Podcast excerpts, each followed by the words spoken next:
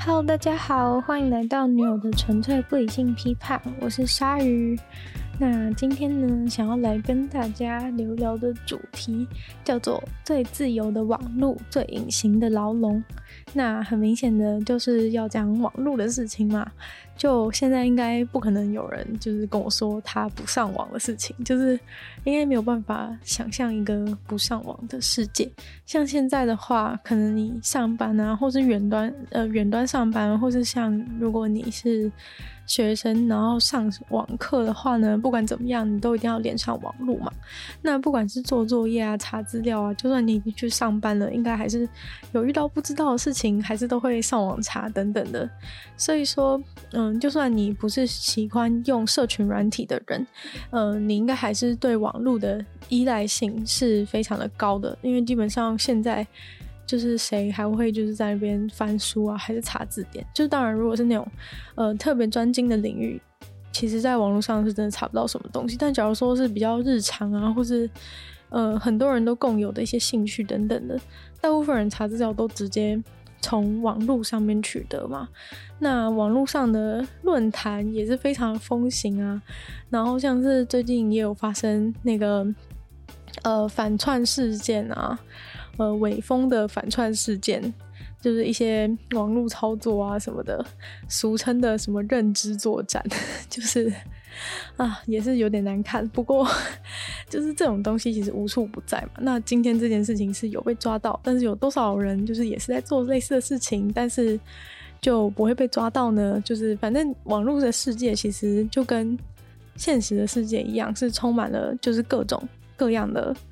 人和就是各种各样的行为嘛。那所以其实网络就是一个，也是一个跟现实世界一样复杂的地方。但是呢，嗯，在网络世界不同的事情是，嗯，我们在网络世界的时候，几乎都是，呃，如果我们去搜一个东西的话，有谁就是通常搜东西的时候，有谁就是会去看到第三页、第四页的搜寻结果内容？是不是几乎大部分的人都在你搜寻的时候的第一页？就是我觉得搞不好，其实大部分人都在前五个就已经选了一篇进去，所以其实。呃，要怎么样能够挤到那个搜寻的排行榜的前面，其实是非常的重要，因为你的曝光度就是不是那种一倍两倍的差别，而是可能是几千万倍的差别。真的是，嗯，根据我的观察，真的是很少人会在找资料的时候翻到第二页或第三页的资料。即使其实他们都跟你的关键字是是相关联，但是因为呃，留那个搜寻引擎帮你判断说这个资料是跟你想要知道比较关联的，所以你就相信了，所以你就会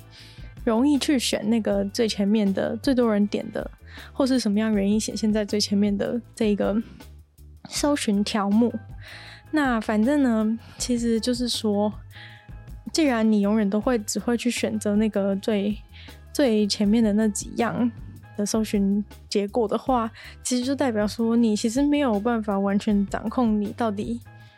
就是你的你的资讯来源到底是怎样，因为就是等于是他你被这个搜寻的演算法给。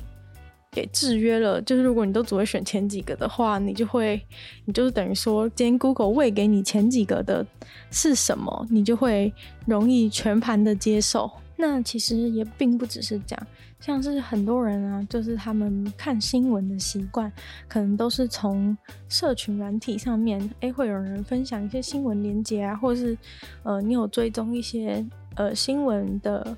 他的粉砖可能就会发他们的新闻嘛，那所以其实很多人都是觉得说，那我在我的 Facebook 上面看新闻就好了，就也不会想说要到要直接去呃，比如说逛新闻网站等等。现在应该很少人这么做啊，可能都是哎，比如说 Facebook 跳出来啊，看到。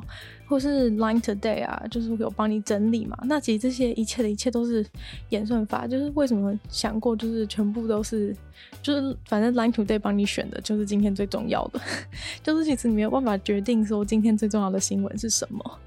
对，那反正呢，今天就是要来跟大家讲这个，呃，关于主要是关于一个同温层的内容吧。因为其实像现在。就是可以观察到，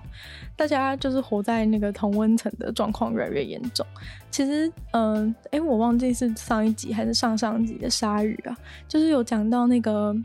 呃，纽西兰总理就是要对抗网络仇恨的事情。那其实我看到那个时候，也是看到那，就是看到那个新闻的时候，也是之所以我今天会想做这个主题的原因。那当时他就讲到，就是说，哎，要解决网络仇恨。那我就开始自己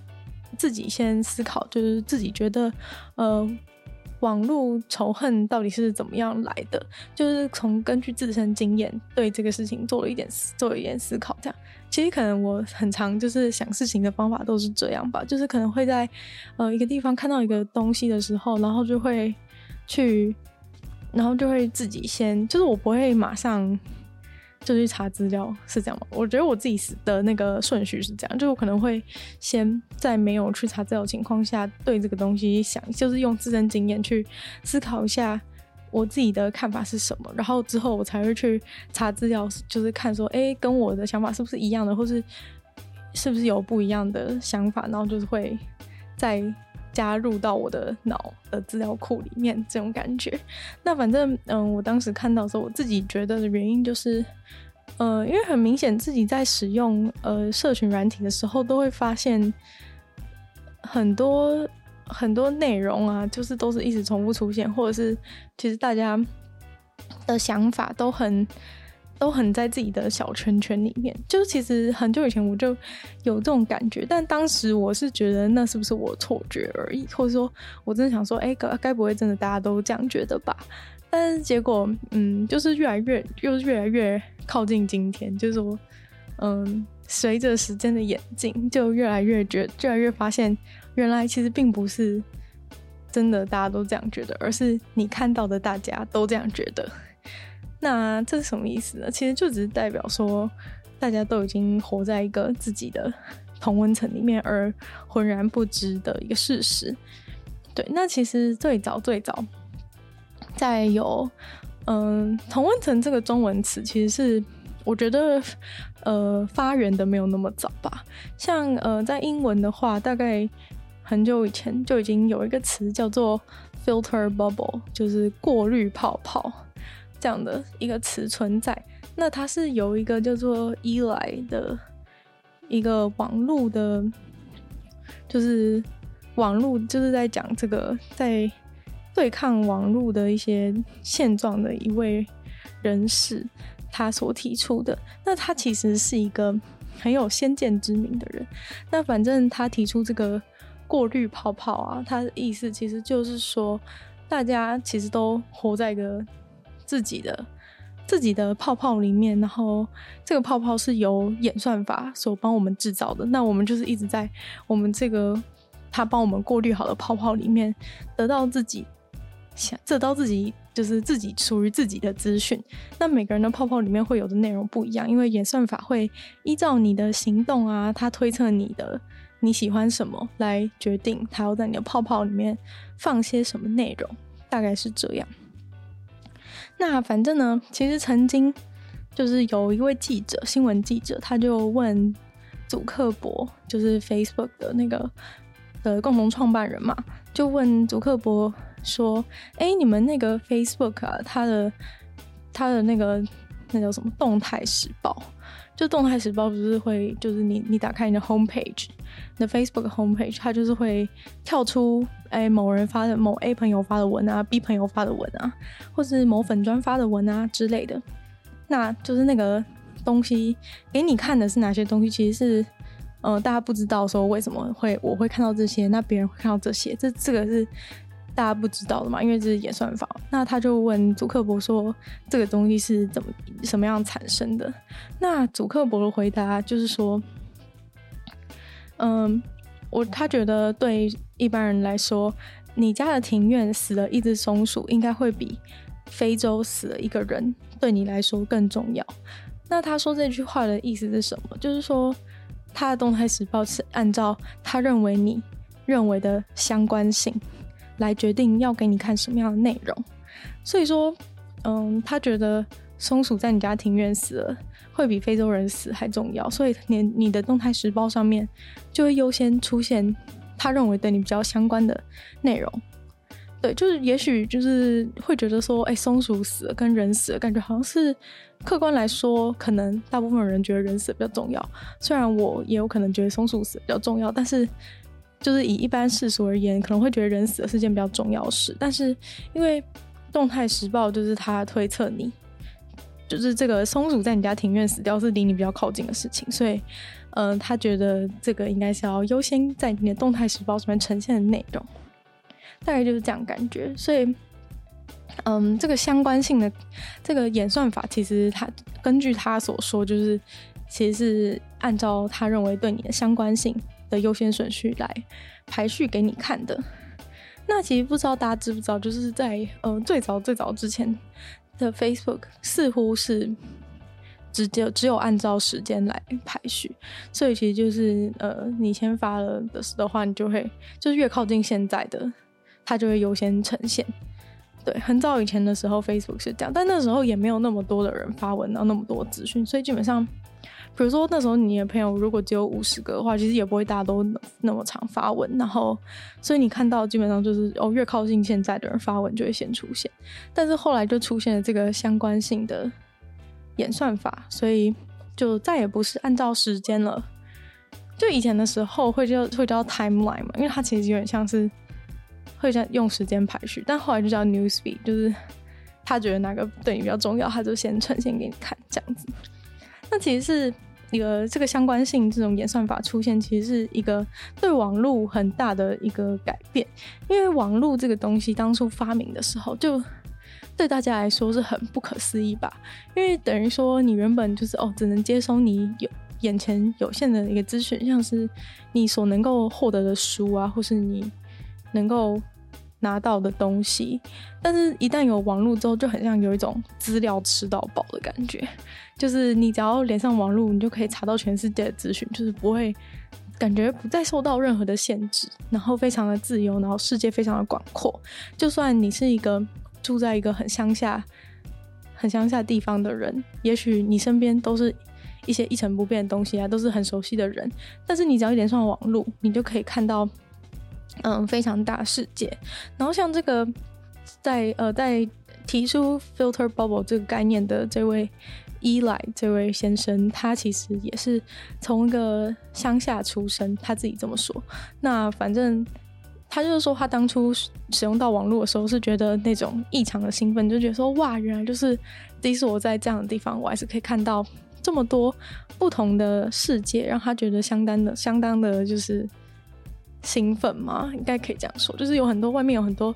网络世界里面充满了形形色色的东西，对，都是他没有看过的之类的这样子。但是结果现在呢，就是变得有点，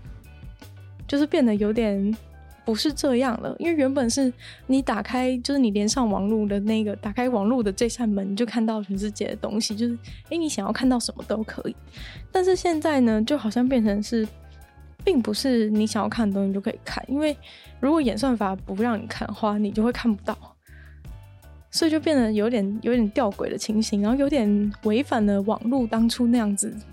自由开放的广阔大世界的那样一个一个概念，变得很像是你你被你还是被局限在一个范围内，只是以前是说哦，可能是因为那本书我没有买，所以我得不到那个资讯，但现在变成是。呃，演算法帮你决定你选什么，就很像有人就是把固定的那些书寄到你家，然后就是指定书单就这些给你，这种感觉就是变得好像不那么自由了。那反正他就是他就是曾经也做过一些实验，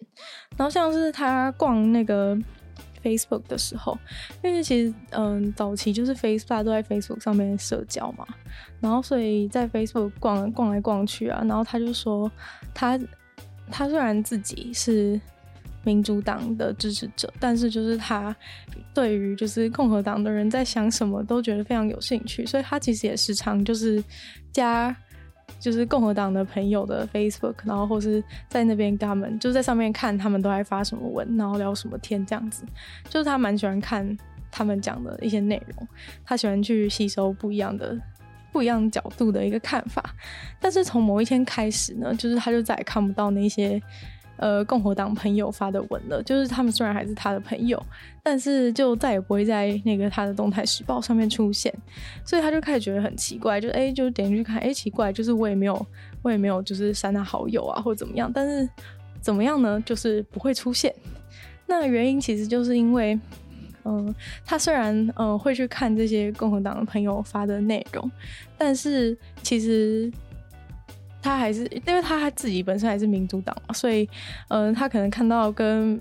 民主就比如说民主党朋友发的一些连接什么的，他还是会就是比较容易第一个点进去，就是会有会有优先顺序嘛。就他虽然也想看共和党朋友的一一些发文，但是。就是可能他还是会比较优先看民主党的部分，那所以就是 Facebook 就是默默发现这件事情，就是可能哎、他就是当同时看到两个的时候，他就先先按了那边的赞，或是先点了那个民主党朋友的链接，那 Facebook 就发现说，哦，其实你就是民主党的嘛，然后呢，从此以后他就只给他看这个民主党朋友的的发言，然后共和党朋友的的发文就是就是消失在他的动态时报里了。然后他就觉得这件事情很严重。那后来呢，他就又又对于就是 Google Search 也做了类似的实验，就是他发现就是 Google 搜寻啊，以前可能就是最多人点的那那那个搜寻结果就是排在最前面，但是不知道曾几何时呢，就变得不是那样，就是他找了大概。几个朋友，然后让他们去搜寻同一个关键字，例如说当时他们搜寻的关键字是埃及，然后大家都搜寻了埃及这个关键字之后，就发现哇，就是每个人的那个结果是完全不一样的。那拿其中两位朋友来做例子的话，就是说，嗯、呃，因为他他叫他们查的那个当时其实是埃及有发生了呃大型的抗议活动。那其中一位朋友的查埃及的结果呢，就是很正常，就是出现了很多关于埃及抗议活动的新闻的的搜寻结果出现在他的第一页。可是另外一位朋友的一整页却全部都是什么关于埃及的维基百科，反正就是完全看不到半个跟那个抗议有关的新闻。那可能就是因为就是 Google 认为。这个同这个朋友，他对抗议的事情是完全没有兴趣的，所以呢，就也不会显现给他看。嗯，所以就是发现说，哎，其实这个这个 filter bubble 的问题，并不是只有在社群软体，你看到哪个朋友，就连你搜寻的内容都其实都被控制。就是从从那个时刻开始，就是再也没有就是标准的 Google 搜寻的结果，每一个人的 Google 搜寻的结果都是。完全被克制化的，就算你把你的账号登出也是没有用，就是随时都还是有一大堆那种 tracker，就是在追踪你，他至少会知道你用什么电脑啊，然后在什么，然后位在什么地点啊，你住的是有钱区还是还是房价比较低的区域，就是他都完全知道。所以呢，简单来说，他就是掌握你非常多资讯，然后就判断说，哎，你这个人应该是不会关心。像抗议这种事情，所以他就不显现给你看。所以说呢，其实就是简单来说，就是我们所有看到的内容呢，都是为我们量身定做，为我们克制化。所有东西都是经过个人化以后，才呈现在你的眼前的，都是他们依据他认为你是一个怎样的人，对于什么东西有兴趣而做出的判断。所以呢，就是嗯，每个人感觉都获得了一个。就是属于自己的一个搜寻结果，属于自己的动态时报。那其实我小的时候啊，是觉得这个个人化的东西是我我自己是非常喜欢的，因为那个时候就是在是 Facebook 上啊，可能就是我可能有喜欢就是看动物的，就可能喜欢看动物的图片啊，或是。就是 Facebook 可能会有一些动物的粉砖等等的，然后或者是呃，我跟哪一些朋友比较好，然后他就会呃，通常都会把我比较喜欢的朋友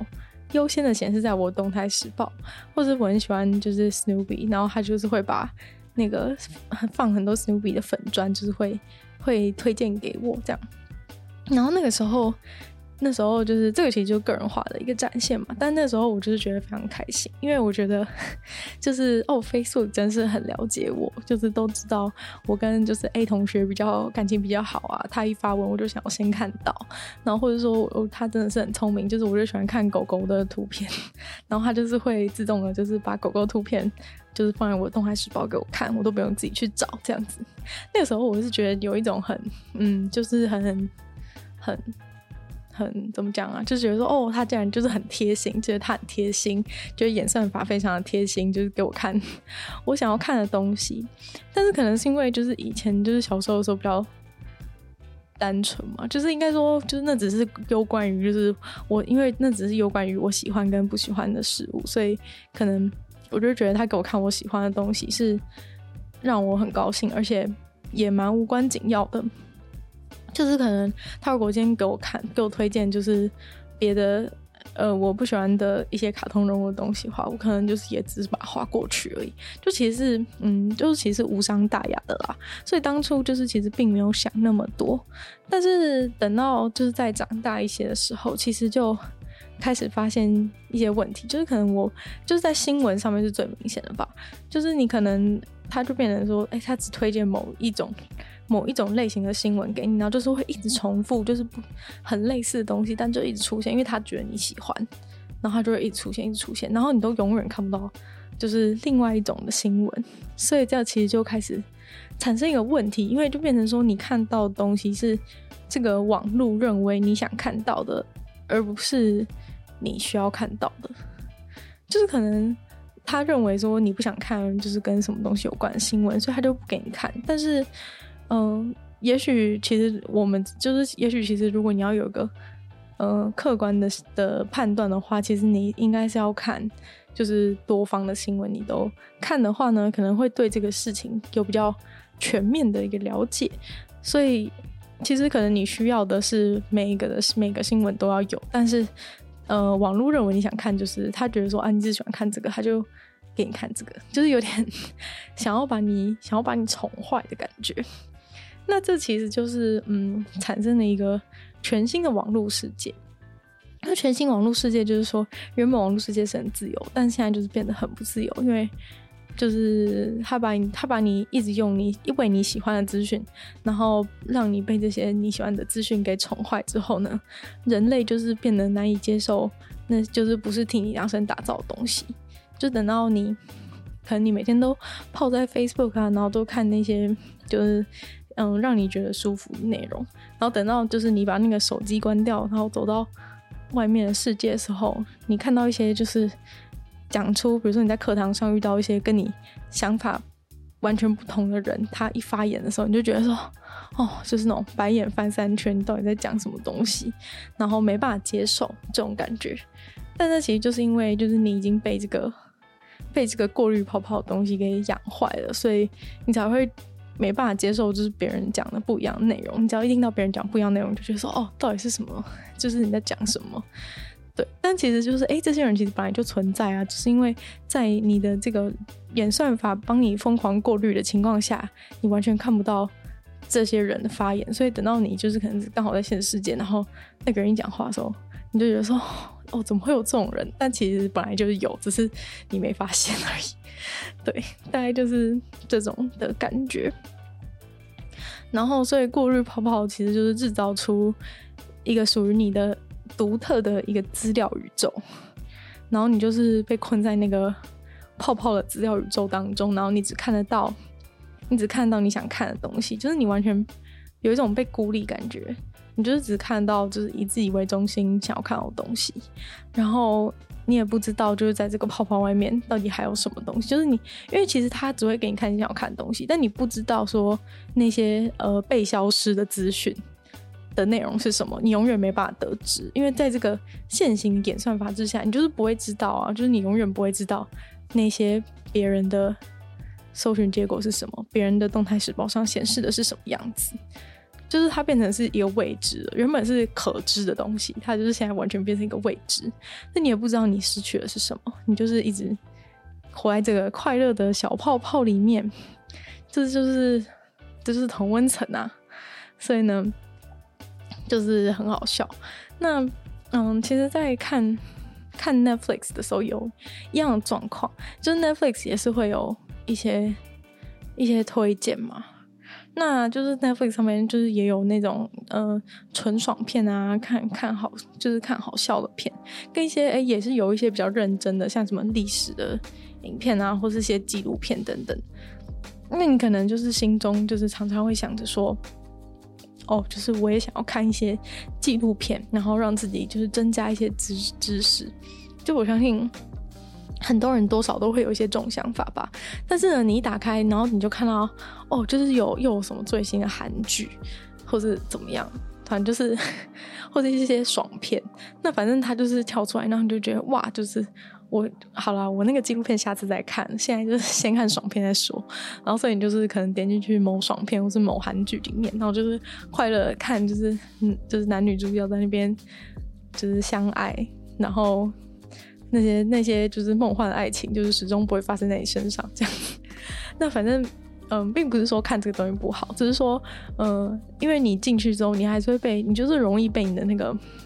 你冲动的自我，就是你现在的欲望，就是看到那个韩剧是那个爽片，就是想要立刻点进去。那可是。这个会有产，这个这个其实正常来说是没有什么问题，就只要说，哎，你今天点进去，那你下次的时候再来看纪录片，那就好啦。就是那你不就都有看到了吗？但是真正的问题在于说，就是你这个，当你这个冲动的自我点下去那个韩剧或是爽片的那个瞬间的时候，就是 Netflix 的那个演算法就是已经认定你就是一个。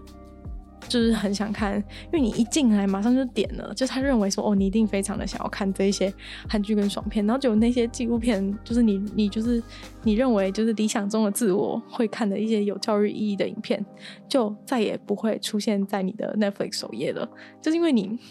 他就是已经认定你就是一个堕落的人，所以他就是他就是以后就是都疯狂的给你这一些这一些就是很爽的影片。就是他就是知道，他就是已经觉得说，哎、你其实就只想看这些，你点进去的手速之快，所以呢，嗯、他就有点，就等于说，你就再也看不到，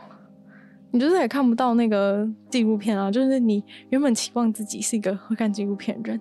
结果你就完全就是被这个演算法给给打败了，因为你原本可能看纪录片的那个的那个冲动就没有那么强烈嘛。但是当他就是完全再也不在你的首页显示的时候。你就真的与他无缘了，所以我觉得是，嗯，他其实就是有点，他其实就是限制了你，就是只走向你最利己的欲望，然后把那些可能你可能以后是想要，就是你你想要做出一些改变等等的，就是都会被他完全的挡在墙外面。然后这边就是我想要跟大家分享，就是一个。嗯，资讯的资讯，关于资讯的一个甜点蔬菜论，就是反正说，嗯，就是大家可能就比如说像这些韩剧或爽片，它其实就是对我们来说是一个比如像甜点的东西，就是大家都会。欲求，大家都会想要看这些东西，或者说大家都会想要，大家都想要看一些跟自己想法相近的内容，就是这会让自己感到比较舒服嘛。就是当你觉得哦，大家都跟我想一样的时候，的确是会让你比较舒服。所以其实这些东西至于我们，就像是甜点的感觉。然后就是可能很多人不喜欢吃蔬菜嘛，那可是其实你就是还是要吃蔬菜才可能让身体比较健康啊。那反正。嗯、那些其实跟你想法相左的，或者是比较具有教育意义、娱乐性质比较低的一些影片等等的这些内容，就是比较像是对我们来说是一个蔬菜的感觉。就是你还是要去看这些，你还是要去看这些跟你想法不同的人的想法，你才有办法，你才有办法就是去均衡你的脑内的资讯，然后不会让自己一直走向另一个。极端的感觉，就是因为当你一直一直看一样的东西的时候，就当你一直吃甜点的时候，你就会变超胖嘛。所以呢，就是跟你一直去呃看跟你同样想法人的讲的内容的时候，你就是只会让你的这个想法就是越来越肥大，然后你就会变得就是没有办法接受其他人的其他想法，然后你的想法会越来越被局限那种感觉。所以其实就是说，因为现行演算法就是它只会去，它就是最喜欢判断就是你优先去点的那个链接，然后通常你优先去点那个链接就会是你那种你那种比较比较呃堕落的冲动的心会去点的部分，然后到最后他就是会一直疯狂喂给你这些你第一个去点的东西，然后就会导致你之后都会只剩下这些，然后你也没有办法做出任何改变，因为改变根本不在你的选项当中。但反正就是一个很可怕的事情。那这位就是提出这个 filter bubble 的这位 Eli 先生，他就是讲到一个很有趣的事情，就是说，嗯、在一九一五年的时候啊，就是美国的美国的媒体，就是那种报章杂志，这些媒体他们其实并没有什么，就是明民事责任或社会责任，就是他们呃并不在乎，就是大家。得到的资讯是不是客观正确？反正他们就是在他们自己的报纸上面爱写什么就写什么。那后来当然就是有人觉得说，哎、这其实是一个有问题的事情嘛。因为如果媒体没有办法就是做一个独立客观的一个报道者的话呢，其实就没有办法呃有效的监督政府，然后大家生活的社会也没有办法保持民主的状态，因为就是会被会被各种方式扭曲嘛。所以这就是呃媒体的重要性。那其实大家也是花了很久的时间才把这个媒体的媒体的这个制度就建立起来。就是说，媒体到底什么程度的那种偏颇报道是 OK 的，然后就是你的公正要落在，就是你的公正程度要是如何，这些东西就是大家长久以来就是人类非常努力，大家非常努力去。控制自己，然后不要控制自己，然后做一些比较独立客观的报道，这样子。然后结果现在呢，就是原本非常广阔的网络世界，就是竟然就是落入了这个，就是有点像是倒退了，就重新倒退一百年的感觉，就是变得嗯，我们看到的东西又重新变成一个垄断的，然后呃不客观的。一些资讯就是充满在你的面前，然后所以等于说，呃，网络上的那个多元性其实就是完全的消失。那嗯、但就是呃，我觉得最大的差别应该是在于说，这个演算法其实就是完全的掌握在某几家特定的科技公司的手上，所以呃，要他们去，要他们就是有这个责任去改变这个东西，其实可能是比当初。媒体状况还要更加的困难，而且他们也不会告诉你说，也不愿意公开说他们的演算法到底是如何做到嘛？因为其实很多也都是偷你的资讯啊，不让你知道，所以就是其实比过去的问题更加更加的困难。那其实整个东西，这就是嗯、就是其实大家应该会要觉得很惊讶的事情是，就是大家听完这一段，就是可能觉得说哇，就是跟现在的。一些状况非常的相符啊，就是说，对，我每天看到东西都是我同温层内容，就是看来看去呢，就是千篇一律，好像哦，全世界人就是整个 Facebook 上的人想法都跟我一样，因为就是只有这些会这些东西会出现在你的面前，就是会觉得说啊，这个问题真的是对于现在的我们来说非常的切身相关。但是你知道吗？就是这个这个伊莱这位先生他提出这个概念的时候，竟然是十年前。就是他完全，他完全就是有先，他完全就是一个先见之明，他完全是个先知。就他当初讲这个话的时候，我猜他当初讲这个话的时候，大家都还沉浸在就是个人化的美好，就觉得说哇，他都给我看我真的想看的东西，就是很高兴这样。但他真的蛮蛮厉害的，就是现在我们觉得最痛苦的问题，他在十年前早就已经提出来了，然后只是当然就是没人鸟了，因为。因为大家都是快乐的活在同温层当中，因为其实活在同温层就是跟跟吸毒没什么两样啊。因为反正你就是你那个最冲动的那个，嗯、最冲动对，呃，又充满诱惑的那个自我，就是就是被这个演算法所。不停的喂毒，就是那演算法就是你的药头了。反正他就是一直给你，就是 给你，就是你现在立刻想看的一些东西。但是哦，也许就是你，你其实是有想改变自己啊，或是有想要去学习一些新东西等等。但他完全不给你机会，就是他就是一直疯狂给你看一些那种没意义的好笑影片啊，或是就是全部，或是你的整个世界里面都是在跟你，都是同样跟你想法一样的一个状况，这样子。所以呢，就是嗯，觉得就是他竟然在十年前就能够意识到这个问题，真的是非常了不起。就其实我在找资料的时候，完全没有意识到，就是这是这么久以前的东西，因为他讲的东西实在跟现在太太就是那种太切身，就是太觉得说哇，这就是现代人切身之痛感觉。但结果他早就已经讲，就是我一看到下面写就是十年前发布的影片，我想说哈，就是那种十年前讲的内容，就觉得真的是真的是哈到爆哎，就 觉得说走这种。大家就是很像一个生病，就是已经罹患某精神病十年的病人，然后到现在才发现说，哦，原来我有这个精神病，就是有这种嗯，他有种很诡异的感觉，就像你其实已经罹患精神病十年，然后你到今天才去看医生，然后医生才跟你说，哦，其实你就是有那个什么什么病哦，然后想说，哦，原来大家就是 一点病逝感都没有的过了十年，然后快乐活在自己同温层的网络当中，真的是一件 非常恐怖而且邪恶的事情。对，就是不知道大家就是多么的沉浸在这个同温层里面，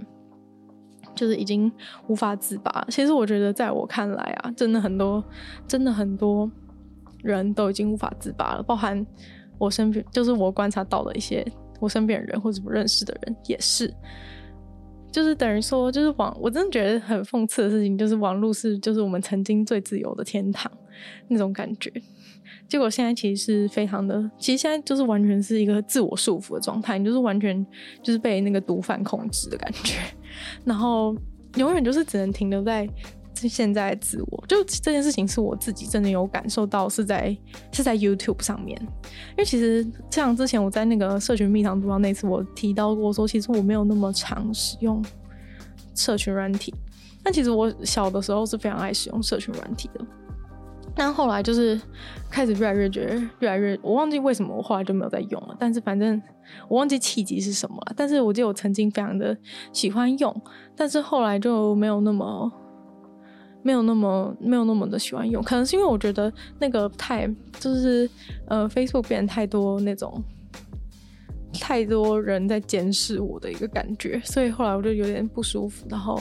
其实我在很早很早的时候就已经转战 IG，但是因为现在 IG 也是充满了充满了人啊，然后各种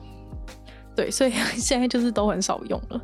但反正呃，所以我自己是在 YouTube 上面的，就是感受到呃 YouTube 让我没办法前进是非常有深刻的体验，是在于就是可能 YouTube 上你会订阅很多频道嘛，就像有些人会订阅我的 YouTube 频道一样的感觉。那反正。就 YouTube 频道也是有分一些爽片跟一些比较有教育意义的频道。嗯，虽然说在台湾就是那种有教育意义的频道是比较少的，就是有意义的频道是比较少。就是台湾大部分的影片是比较偏就是娱乐娱乐娱乐取向的，对，所以可能就是那种什么，嗯，什么投影，什么在麦当劳花多少钱啊，或者什么好看的衣服，或是好吃的东西，或是搞笑，或是。恶搞之类，就是台湾大部分影片这种。但是反正不管怎么样，就是我其实是早期就有有追踪一些国外的 YouTube 频道，那他可能就是会教你一些东西，然后或者是怎么样。但在最一开始的时候，我追踪那些东西都会出现嘛。那很多就如很多 YouTuber 所说，就是演算法的改变的一问题。然后反正后来就是。嗯，就其实我同时追踪一些就是娱乐性质频道跟一些有有教育意义的频道，但是因为可能，假如说我今天晚上是很晚回到家，然后我打开 YouTube，我就是会先去点那些，就是会先一定就是通常大家习惯就是会先去点那些比较好笑的影片嘛，就会觉得说哦，我先放松一下，等下再看那个，等下再看那个比较有意义的影片。但其实基本上，你只要一进去，然后就点那个娱乐性质影片的话，你就再也别想要看到就是有教育意义的影片，绝对不会出现。就是真的，我跟大家发誓，就绝对不会出现。因为就是你只要一进去第一个点的东西，他就认定那是你最喜欢的东西，然后他就会一直重复的出现，让我觉得非常烦。例如说，有的时候我看一些就是爽片，可能只是想要知道说，哦，现在大家就是那种主流，大家最。最有兴趣的主题是什么？就是还是不想要跟，就还想知道一下大家就是关注的东西嘛，然后就想看。但是基本上你只要一看之后呢，他接下来三天内都是狂推播那些东西，然后我就要一直疯狂的按，就是我对这个东西没有兴趣，他才能够从我的版面上面移除，要不然他就是会一直疯狂骚扰你。就是如果大家不信的话，自己可以去试试看。你只要点一个主流 YouTuber 的影片，就接下来三天内，你就会疯狂被那个主流 YouTuber 影片骚骚扰。但其实有时候你只是想知道一下大家都在看什么而已，但是你并不是真的想看。但是相对来说呢，如果我等一下还千辛万苦的跑到那个有意义影片的频道，然后去点了他的影片，甚至他就是不是在我的首页，我就是特地过去看的。我特地过去看完之后呢，他还是不会出现在我的那个动态时报，就是因为他觉得这个是这个是我后来才去看的，所以他觉得没那么重要，他就不给我看，然后还是一直疯狂推荐那些我真的不想看的东西。所以有一天，其实我真的很生气，就是在我的 YouTube。的那个首页啊，就是没有，我滑了一整页，就是没有一个影片是我真的想看的。就是到底为什么要推荐给我？就是我已经开始有点，有点有点不解。就是他完全，他完全依照就是你的，他完全就是在按照你的、你的、你的本我在，他完全依照你的本我在给你推荐东西。但其实人是有很多面向，就是你不会永远都停在同个同一个状态。所以你有时候其实想看这个，有时候其实想看那个，但他就是限制你一直看，就是这个你第一个点进去的东西，然后通常都是娱乐性质东西，也就是为什么就是大家的那个屏的那个首页就是都会充满那些 就是比较好笑轻松的东西，就是如此。因为你只要第一个点进去，你就已经中了，就是就是已经中了，就是来不及了，回不去了。就是大概这种感觉，所以我后来就是为了想要训练它，我就非常努力。就是我每天打开这个 app 的时候，每天打开 YouTube 的时候，我就一定要先去点，绝对不能先点轻松影片，就绝对一定要去点其他。就这根据我这样子的一个训练之后，就是它终于会跳出了，让我觉得非常的感动。大家如果有相关的困扰的话，也可以去试试看。那我其实想讲是说，它其实就是一直在限制我们。停留在一个停留在现在的自我，不管你是你是堕落的或是不堕落都不重要，就是它它就是会让你停留在现在，然后不让你不让你产生改变，因为你你想要产生改变的东西，对于现在而言可能是比较少的，但是你是期望那个比较少的部分未来可以增多，可是因为他永远只看见你现在与过去的行为，所以他就会把你限制住。我不知道大家懂不懂我意思，就是说。因为他他能够取得资料都是关于现在和过去，你你所做的行为，你点的连接，所以呢，嗯，他他能够判断的就是他他只认识现在与过去的我，但是他不认识想要改你想要改变的理想中的自我。就假如说你想要，你其实是想要从从此以后想要变成一个对历史非常有兴趣的人，但是因为。以现在跟过去的历史记录来看，你都没有去看什么历史，你很少看历史相关的影片，所以他未来也不会推荐给你，所以你永远都只能停留在这处。你唯一能够改变方式，就是除非你真的现在立刻马上看十到十到二十个连续十到二十个历史的影片，他可能才有办法就是被打醒，就是演算法才能被打醒，就是说哦，原来你真的想看历史影片哦。就假如说你今天只是看了就是。呃，比如说十个搞笑影片，然后再看一个历史影片，他就会觉得说，哦，你只是不小心点的，完全不在意。但这其实有点违反人就是改变的一个渐渐改变的方式，因为人改变其实就是说，哦，我原本从看十个搞笑影片，再看一个历史影片，就变成看八个搞笑影片，看三个历史影片，就是人的这个改变其实是渐进，可是他完全把这个东西打断。假如说你不现在开始就看二十个历史影片，他就永远不觉得你对这个东西有兴趣。所以我就是觉得他有点就是在害害大家，就是永远只能留在现在的自我，然后留在现在的同温层那种感觉。那我还想跟大家分享一个，就是关于我使用 Facebook 的一个经验，就是这个同温层，关于同温层这个经验。就其实我，嗯，可能高中啊，或是高中或国中的时候都还好，就是反正就大家都在上面抒发一些情绪啊，然后无无病呻吟等等的一些状况，所以其实就是也也真的没关系，就是无伤大雅，就是只是可能有些同学的发文是你比较想看到，有些同学发文就是那种一看就觉得说哦，不要再讲干话了好吗？然后就跳过这样子的状态。但是等到上了大学。之后，我觉得事情开始有些改变，因为，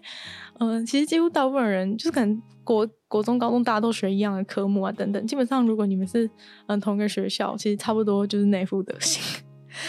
并不是说很糟，反正就是大概就是那个样子，也不会说真的嗯差到那么多。但等到上大学之后，大家就开始，比如说读不同科系啊，然后就是会进去。其实我觉得人真的是。蛮那个的，就是你只要进入一个环，你只要进入一个环境之后，你就会渐渐变成那个环境的形状，就是包含你读什么系也是。这几乎就是比如说你曾经认识的人，有时候你可能会觉得说，哎，有些你曾经认识的人上了大学之后，你就开始渐渐的有点就觉得说，哎，他好像已经不是曾经样子，你好像有点认不得他那种感觉。其实就是因为，嗯，上大学之后就是变成，呃，大家分分系了之后，大家就真的会被那个系就是也影响，就是进入那个系的染缸，其实就跟。同温层也一样，就大家就是进去之后，在那个里面，你就形成一个你们系的同温层。对，就算你再怎么讨厌你的系哦，其实你还是会就是潜移默化被你的系改变。但反正就是因为如此，就是大家会开始对一些事情有不同的看法等等。然后就让大学生本来就是对呃社会议题等等的最最关心。或者最有时间关心的一个族群，所以其实大家就是会在，就是 Facebook 变成不是只是一些讲干话，然后骂老师啊，还是什么，就是已经不是那种就是纯粹情绪抒发，是讲一些不重要的事情，对，或者是什么社交斗争的一个环境了，就是开始变成大家大鸣大放的环境。反正就是大家就是会可能会发一些就是自己对一些社会议题的看法，分享一些社会议题的相关的连接等等的。就会出现，但是还好，就是我在上大学还好，对，我真的觉得很庆幸的一件事情是，我在上大学以前就已经没有那么爱使用社群软体，所以，所以我就没有受到那么荼毒的原因，是因为我我没有那么常上去，然后我就没有那么常去给那些人点赞，因为基本上你点每个赞，就是他就是在计算你就是到底多喜欢，就是你只要一直点某些人赞，他就一直疯狂出现啊，所以其实最好方法就是尽量不要点赞。除非你真的非常想看到那个人动，如果那个人是你喜欢的人，每一篇文你都想看到，那你就尽量点，每一件。但是如果不是的话，真的不要乱点赞，因为有时候可能他今天就只是随机生随，就是推一些东西给你看，然后你就一直按赞之后，你惨了，你就永远只看到这个。就是所以就是说，赞真的是要谨慎给，就是不要以为你只是请先去点一个赞而已，就是这个赞的分量是非常的重的，这个赞影响了你未来能够看见的东西。真的不要乱按赞，说真的。然后反正就是因为我没有那么常按赞，所以我比较没有受到这个东西荼毒。但是其实呢，渐渐的我还是发现，就是就是 Facebook 上，就是大家其实就是一个同温层。就是可能是因为我虽然没按赞，但其实可能整个，比如说台大的社群，或是。我我认识的人社群其实就本身就是一个同温层，可能在现实生活中也是一个同温层，所以呃，就算我在网络上没有被这个没有没有没有一点赞，然后没有被那么严重的被演算法控制，但是其实我还是非常明显，就是看到大家的那个风向是完全的相同。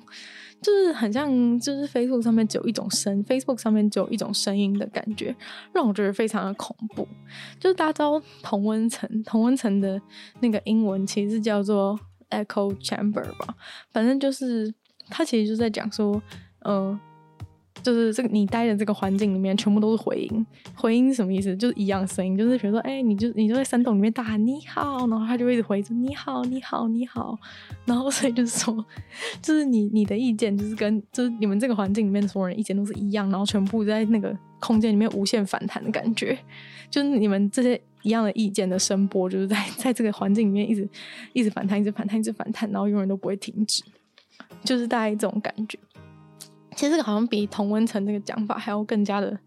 更加的生动，还要恐怖一些。那反正，嗯，就是我在 Facebook 上面还是非常明显的观察到同温层的事情，就是不管是对于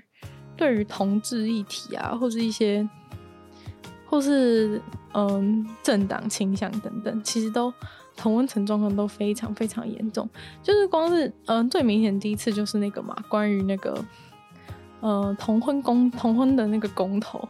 我我的整个 Facebook 上面全部的人都是支持同婚的，但是结果现实出现的那个现实的投票结果呢，就是完全不尽然的，就是大家都觉得说，大家都在那边讲说，哦，一定会过，一定会过，就是这样讲，然后大家都换头贴等等的，然后结果就是大家都是陷入一个非常就是非常欢欣鼓舞，就是一定会成功的一个状态，然后开票出来就是那种。完全跟世界相反，然后大家就是全部把头贴换成黑色这样，然后反正嗯，其实就是完全显示就是同温层严的状况有多严重，严重到就是大家并不知道，并就是并不知道，其实非常多人都是不支持的。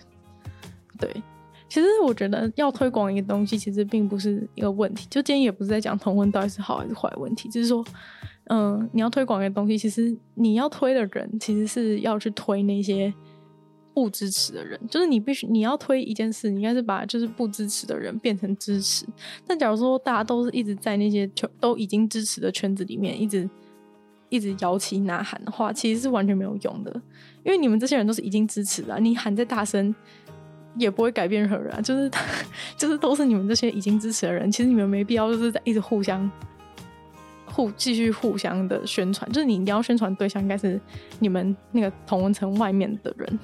但是当就是他们把就是大家都关在同一个同温层里面的时候，你就做不到这件事情，而且就是。大家反而还是会一直对呃外面的人感到极度的不理解。其实我觉得大家被同温层，就是同温层被打破的一个最大的、最大的一个铁锤，应该就是自己的父母吧。就是父母，因为毕竟，呃，世代跟大家不同。就算 Facebook 完全把其他想法人完全阻挡在外了，就是你还是跟你的父母住在同个屋檐下，所以就是 你的父母已经是那个同温层最后一道防线，就是告诉你说，其实世界并不是如此。但结果因为大家待在同温层已经太严重的关系，就是完全没办法，就还觉得说，就是就是父母很父母很奇怪这样子。但是其实就是这个。他认为的奇怪的人，其实外面也到处都是，就是并不是只有你的父母，并不是只有你的父母这样。对，所以其实就是说，这个这个世界其实是充满各种声音，但是当你只听一种声音的时候，你就会，你只要一听到别种声音，你就会觉得很生气。然后大家就一直在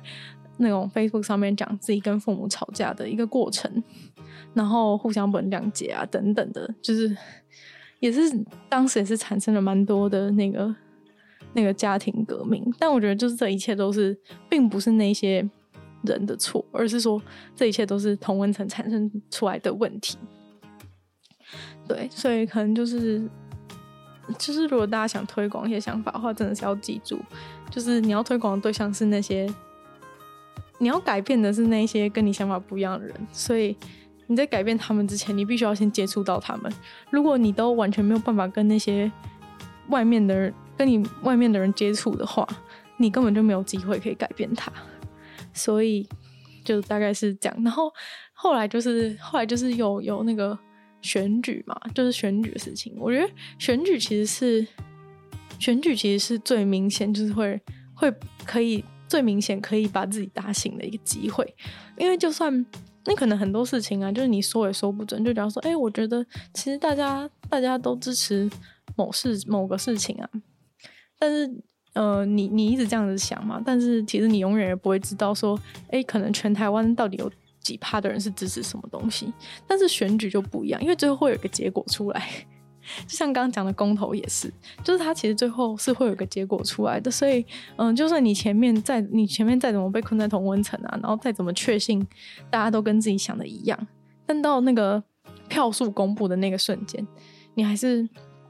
你还是会恍然大悟，就是其实别人跟你想的并不一样这件事情，所以就觉得，嗯，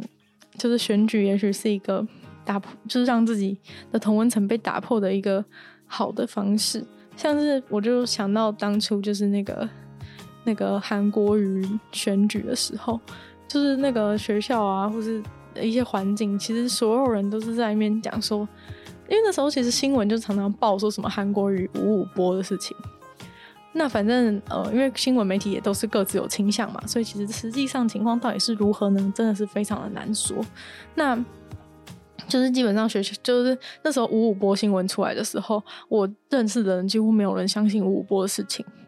就是我是说真的，没有人相信韩国语五五波。然后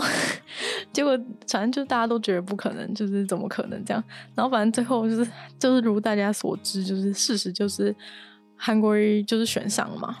然后 所以这件事情就是严重的打脸各位就是在同温层的人们，就是就是世界根本就是跟大家想的不一样。所以就是由此可见，就是同温层是非常可怕的事情。那但是呃，我虽然说大家也许发现了这个韩国瑜选上的事实，但是。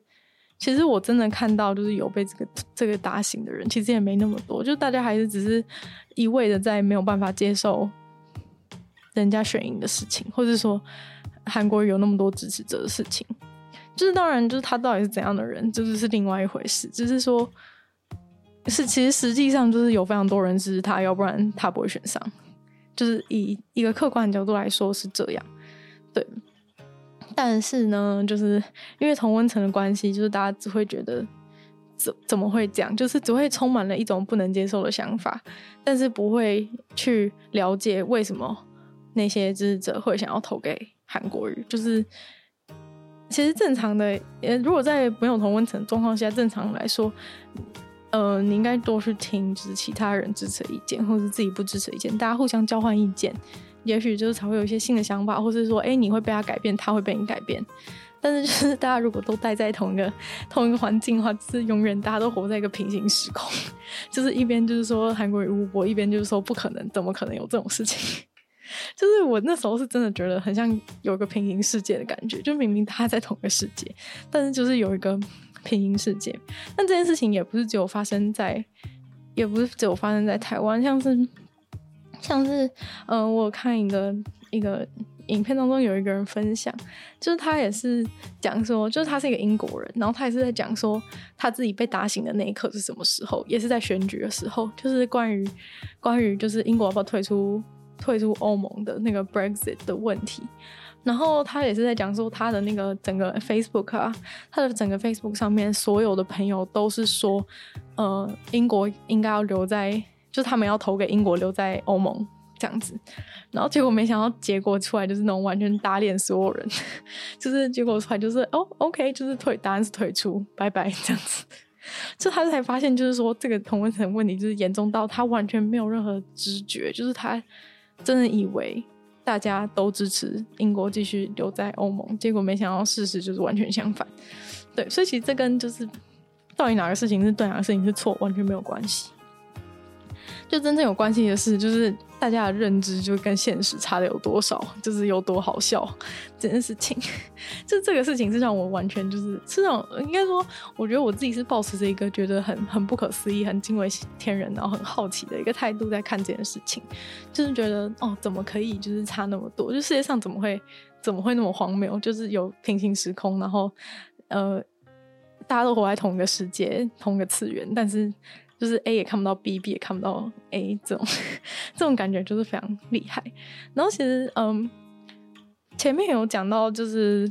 filter bubble，就是过滤泡泡，然后后面有讲到同温层，就是 echo chamber 这两个概念嘛。那很多人会觉得说这两个概念是同一个概念，但是其实，呃，同温层的事情是更着重于，就是应该说同温层事情是呃现实跟。就是现呃没有网络的世界，线上跟线下都存在的一个问题。就是假如说你今天住在的一个区域的人全部都是同一个同一个，比如说支持同一个党派的话，那这其实你们这样，你们就是比如说邻居聊天什么的，你也会觉得，哎、呃，这个这个 neighborhood 的事情就是全世界那种感觉。所以其实同温层是没有必要，不一定会存在线上，只是说因为演算法的关系，让同温层的问题更严重。然后。像前面讲的过滤泡泡，其实它就是非常的在针对演算法造成我们被关在一个泡泡，然后只能接收到特定讯息的这件事情。所以那个过滤泡泡其实主要是针对就是演算法把我们关起来的那种感觉。然后同温层其实就是泛指任何的泛指任何的状况，泛指任何线上线下大家就是只听到跟自己意见相同声音的。这样子的环境都算，那所以其实就是过滤泡泡，其实是在有网络这个世界之后才出现的。然后同温层其实是只是网络加剧了这个同温层的状况，因为演算法过滤泡泡的关系，所以同温层的状况就是在线上也变得更更加的严重。但其实同温层的事情呢，在嗯、在没有网络的时候就已经就已经存在了。简单举个例子来说，就像是如果你从小到大都看同一个新闻台。看呃，读同一同一个呃媒体的报纸的话，其实也会有同样的效果，就是因为你永远都只接受某个某一个政党倾向的内容，所以你就会就是一直一直活在这个，就觉得说哦，大家都是这样觉得啊，那种感觉。由于像台湾的媒体因为呃非常的不中立的关系，所以更容易可以看到像这样子的一个效果。其实我这也算是就是那种小时候的十大谜团之一吧。因为其实小时候看电视的时候啊，就是可能会转台，然后可能有一些重大事件也是。也算是小孩子能够理解的吧。但是如果你去转那种什么政论节目，然后你转了某台跟某台的话，你就会看到就是完全不同的平行时空。就这让小时候的我感到非常的非常的不可思议吧。就是觉得说，哎、就是大家不是活在同一个世界吗？为什么他说是这样，他说是这样，然后转一台事情就变成这样了呢？就是。我觉得那对，就是那对我来说是一件很神秘，然后很很有趣的事情。就虽然说大家在上面骂的很大声，但我心里在想的事情就是说，大家到底为什么可以认知差那么多？对，然后结果其实的确就是大家原本会觉得说，哎，网络时代啊，资讯变得更透明等等的这些问题应该减少，但是没想到因为这个演算法的关系，就大家要重新被关进一个资讯牢笼。就原本大家是可以，终于可以。感觉比较客观的获得所有资讯，因为有网络的关系。但结果因为呃演算法关系，所以连搜寻你都没有办法搜寻到，就是客观的资讯。就是他，就是你只会搜寻到他认为你比较有兴趣的资讯。有可能呃，假如说他，假如说其实 Google 已经知道你的政党倾向的话，也许你你在搜寻的时候也都会优先跳出，就是跟你政党倾向相同的。新闻媒体的新闻，然后导致就是其实一切一切呢，又回到了远古的时代，就是 又回到了大家就是被受到某新闻台或者是某报纸。局限的一个一个窘境，然后大家就是无法无法逃出这样。然后我看到有一个人，他他举的例子，我觉得还蛮有趣，就是他讲到说，其实，在之前的时候，Google 曾经有发明一个智慧眼镜，然后那个眼镜就是可能会在路上的时候就会跟你讲说，哎，这边要转弯啊，就是反正会给你一些给你一些资讯就对了。当然，他也同时在收集你的资讯。不过那个眼镜在当时就是并不是一个。成功的商品啦，因为在那个时候，大家还比较在意自己的隐私，就觉得说啊，这样子他都知道我的一切那种感觉。但结果没想到四五年后呢，就是大家全部人都在用智慧型手机，然后基本上 Google、Facebook、YouTube 那些 Twitter 那些公司，他基本上知道关于你的所有事。但反正不管怎么样，当初就是有这个眼镜这个产品。然后大家就是他就是推说，就是你戴那个眼镜啊，他就是可以提供你很多必要的资讯。然后你可能走进一些地方，走进超市的时候，他就会连你哪一个哪一个水果是你买过，他可能都会在你的那个眼镜上面显示之类的。反正就听起来蛮变态啦，但是这也许会成为我们未来的日常就是了。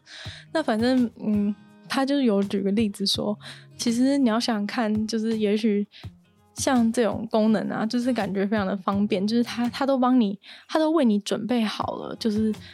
觉得他觉得对你来说你会有兴趣的东西，跟你比较匹配的东西，就他都已经为你为你演算法为你决定了这些东西，然后包含像是做那个。嗯，如果你去交友软体也是啊，交友软体可能就会帮你跟一些陌生人配对啊，然后你们如果适合，就是如果你跟这个人他觉得你们适合的话，就会帮你们就是自动演算法帮你们配对，让你们去约会这样子。就大这个事情大家都很熟悉吧，就觉得哦是很正常的事情，就是都有些条件啊什么的帮你配一下也是很正常。那你可以减少非常多时间在跟错误的人试错的部分。那他就他就提出一个那个。思想先就是说，就是大家可以看一下自己身边的男友或者女友或是朋友之类的人，就是假如说未来就是变成一个全部都是由演算法为我们个人化的话的世界的话，我们可能就是根本没有机会跟现在坐在我们隔壁的人认识，因为。也许就是在演算，也许演算法认为你们其实并不适合，也许演算法知道你们的政党倾向不同，就完全不会把你们。完全不会把你们，就是完全不会安排你们见面，像是这种感觉。然后像是那种智慧眼镜的话，就有可能是你你戴上这个智慧眼镜，然后走进一家咖啡厅，有一些人的身上就是会是亮光，然后有些人就是被有些人就是还被就是打印打一打印打那个 shadow，就是不让你注意这样子，因为他可能已经预设说，哎，这个人是你会有兴趣，所以他就帮你在这个人身上。就是打打光，然后你可能就比较容易注意到他。但是其实，在现实生活中，你走进一家咖啡厅的时候，你并不会看到，你并不会对这些东西有这么多，对这些路人有这么多的成见。所以，其实就是当你被演算法掌控之后，很多事情都变得不是你可以决定的，也不是命运可以决定的，就是演算法就是取代了命运，跟就是你遇到人或是发生任何事件的几率。因为 反正就是他觉得你跟这个人政党倾向不合，就是不可能在一起啊，在一起也会吵架，所以呢，他他就直接帮你把这个人黑掉。然后，嗯、这个人跟你政党政党倾向相同，然后兴趣也类似，他就直接帮你，他直接帮你在这个人头上打光。所以你走进咖啡厅的时候，就是哎，这个人应该就是我命中注定的对象。然后，所以其实等于说，嗯，你的人生其实就是变得变得一切都被控制了的感觉。我是这样觉得啦，但是我相信会有人觉得这样很好啊，就是觉得这样我就不用浪费很多时间在那边觉得说，哦，这个人到底是我喜欢还是不喜欢的之类的。对，关于这个的话，就是也很想知道各位的想法，就是对于 对于这样子的被演算法所控制的未来有什么样的想法？因为我觉得这也是一个蛮有趣的议题，就是说。大家会不会想？但其实有非常多那种乌托邦的那种片啊，就是都演说什么大家帮你配对好你的对象什么什么的，然后就最后这些人都会想要反抗，就可能人到最后还是希望自己可以做决定吧。我不知道，我不知道广大广泛的人会怎么样想，但是呃，如果是我的话，应该会应该会不想吧，因为我觉得如果就是都决定好的话，那其实就是蛮无聊的，因为其实人跟人之间的碰撞就是在。一些不同，就是会有一些在一些不同之处才会产生，才会产生刺激，然后人才会进步。就有点像是可能，嗯，很久以前呢、啊，像是什么有 Microsoft 跟 IBM 他们在互相竞争的时候，他们的产品才会就是越来越优秀，因为他们就是竞争当中，然后互相的就是有产生刺激，然后研发出更好的产品，让就是大家就可以很快的，就是又有一些新一代、新一代更好的东西。但是反观呢，现在就是一些。就是渐渐变成独大了嘛。例如说，以前搜寻引擎有雅虎跟 Google，然后现在就是只剩下 Google，就是雅虎已经拜拜了。然后所以就是等于说，Google 就是掌控了全部的事情，然后他们也不会想要改变，因为就没有竞争对手啊。所以就是一切的世界就已经被 Google 的演算法给决定了，就是这样子，就是就是已经 Game Over。那其实就是我是觉得我是还蛮我是还蛮享受就是。怎么讲？还蛮享受生命中的那种那种不确定性吧。就是我觉得那些几率，就你要说是缘分也好啊，说是几率也好啊，或是或是什么命运也好，就是这不重要。我重要的点是说，就是嗯、你到底就是你跟这些人相遇的一个一个机会等等的，就是它会它会造成很多。很多不一样的的事情发生，就是会有一些意想不到的事情发生。例如说，就有很多事情有可能会从此就是改变历史啊，像是说那个英国首相丘吉尔，就是他在他的政治生涯当中，其实他他换了两次的，他换了两次政党，然后就是最后他才变成他这样，他就是最后才变成就是后来大家所知的这个丘吉尔，然后就是也因此就是后来参加了。就是才参加，就是二次世界在二次世界大战当中，然后就是帮就是帮了帮了那一方嘛，然后大家一起就是打打败那个就是纳粹跟日本嘛。那反正就是会有一些这种事情，其实都是透因为发生，因为有一些不一样的机遇，所以改变了你的人生，然后你做出不同的决定。那也许就是为如果是以后就是被演算法所。演算法所局限的世界的话，也许就是其实未来三十年的剧本都已经被写好了，只是你不知道而已。那可能人生就会变得变得更加的无聊。对，所以就是有兴趣可以，就是有兴趣知道大家的那个那个想法是什么。那今天节目就也差不多进入一个尾声了。对，就是今天讲了非常多，就是关于。呃，网络世界只是看似自由，但其实已经逐渐成为一个监狱的一个状态。就是我都已经有点看见自己的 那个人生被像是剧本一样写好的感觉，还蛮可怕的。那总之，今天会想要讲这个主题，就是还是希望大家就是可以去多去思考自己现在的处境是不是就是已经被这个过滤的泡泡所控制，然后活在这个同温层当中无法自拔，然后你是不是已经渐渐变成一个没有办法接受别人想法的人？我觉得这个是值得大家回去反思，就是说到底是不是就自己有没有陷入这样的状况？当然，就是说如果你很享受这样的状况的话。就是我也是不反对，但是就是说，如果是不希望自己变成这样，但是不小心变成这样的人的话，也许可以就是借此，就是可以让这些这个这个族群的人提高自己的警觉性。那到底要怎么样才能突破这个同温层？在现在的被演算法控制的世界当中，要怎么样可以突破自己的同温层，让自己不要成为一个就是不能接受不同意见的人的话，我觉得一个比较好的做法就是。嗯，在 Facebook 上面的话，真的就是尽量不要点赞，真的是尽量不要点赞，然后不要不要点，不要让他就是呃不要点那些不要点连接。就如果你真的想造一个东西的话，你就另外再去查，不要从那边点。你要从那边点的话呢，从此以后就是他就是会这样认为。所以嗯，我觉得在社群上面就是尽少尽尽可能少。的留就是不要乱按赞，就是你真的是要对你喜欢的东西才按赞，但是希望不要因为这样大家就不按我赞。但反正呢，嗯，就是你必须要你必须要有有意识的，因为现在演算法已经不让你去看多人的东西，所以你可能必须要有意识的去有意识的去看那些跟你想法不同的内容，像是新闻啊，就是你可能。同一篇新闻，你就要看好几个不同的报道，这样他才不会觉得说哦，你都只喜欢看联合报，你都只喜欢看自由时报这种感觉。你不能让他这样子认为你，就是我觉得大家可能需要保持一个一个意识，就是说，其实这个网络是随时都在监视你的。虽然说我们没有办法逃离他的监视，但是我们可能就是只能自己有意识的去去校正演算法所给我们的资料，让就是不会说。看到的东西都是都是他一直推给我们，就是我们可能要有意识的去把一些东西给，就是去矫正，去矫正他对我们的看法，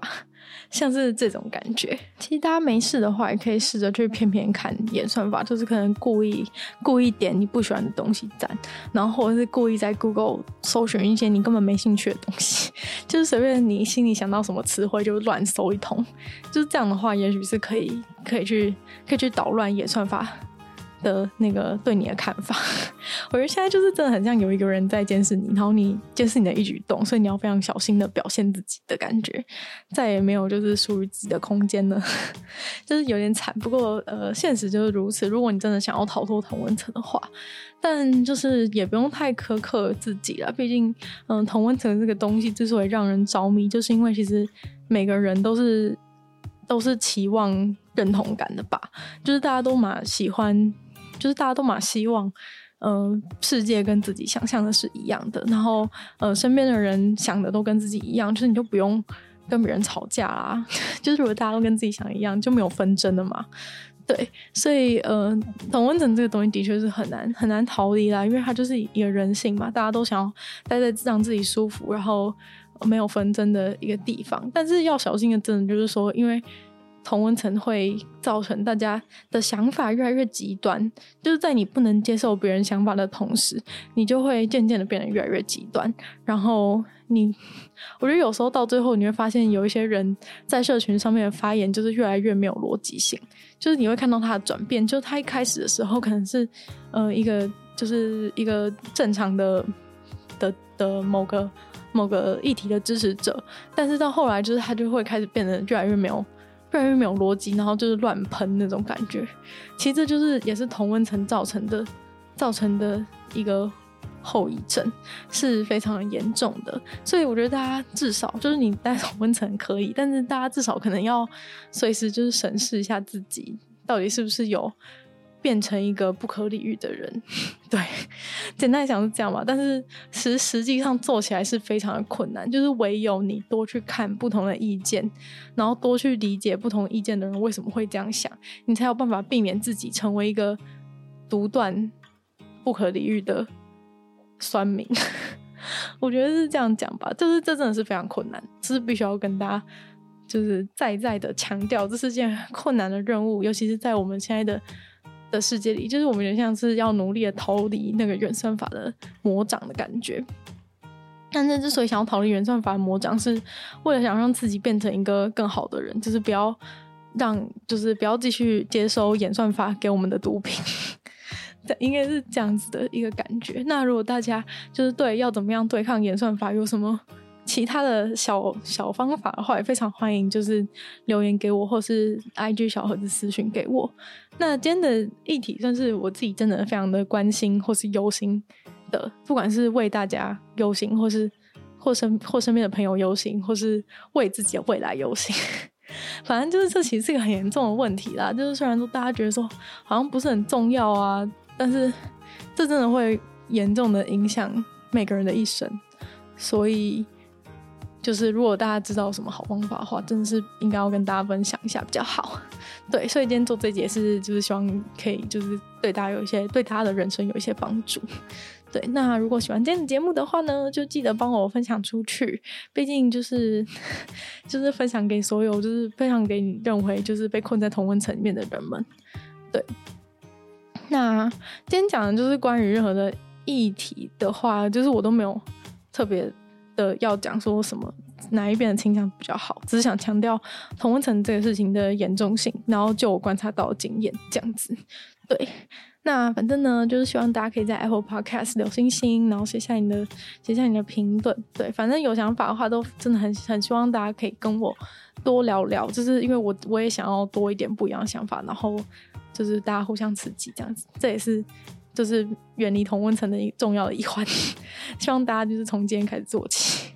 对。然后就是这个女友纯粹不理性批判的节目，就是会每周更新，所以就希望大家同一时间就是下周见。然后我其实我还有另外一个 podcast，就是鲨鱼，是关于就是分享有趣的、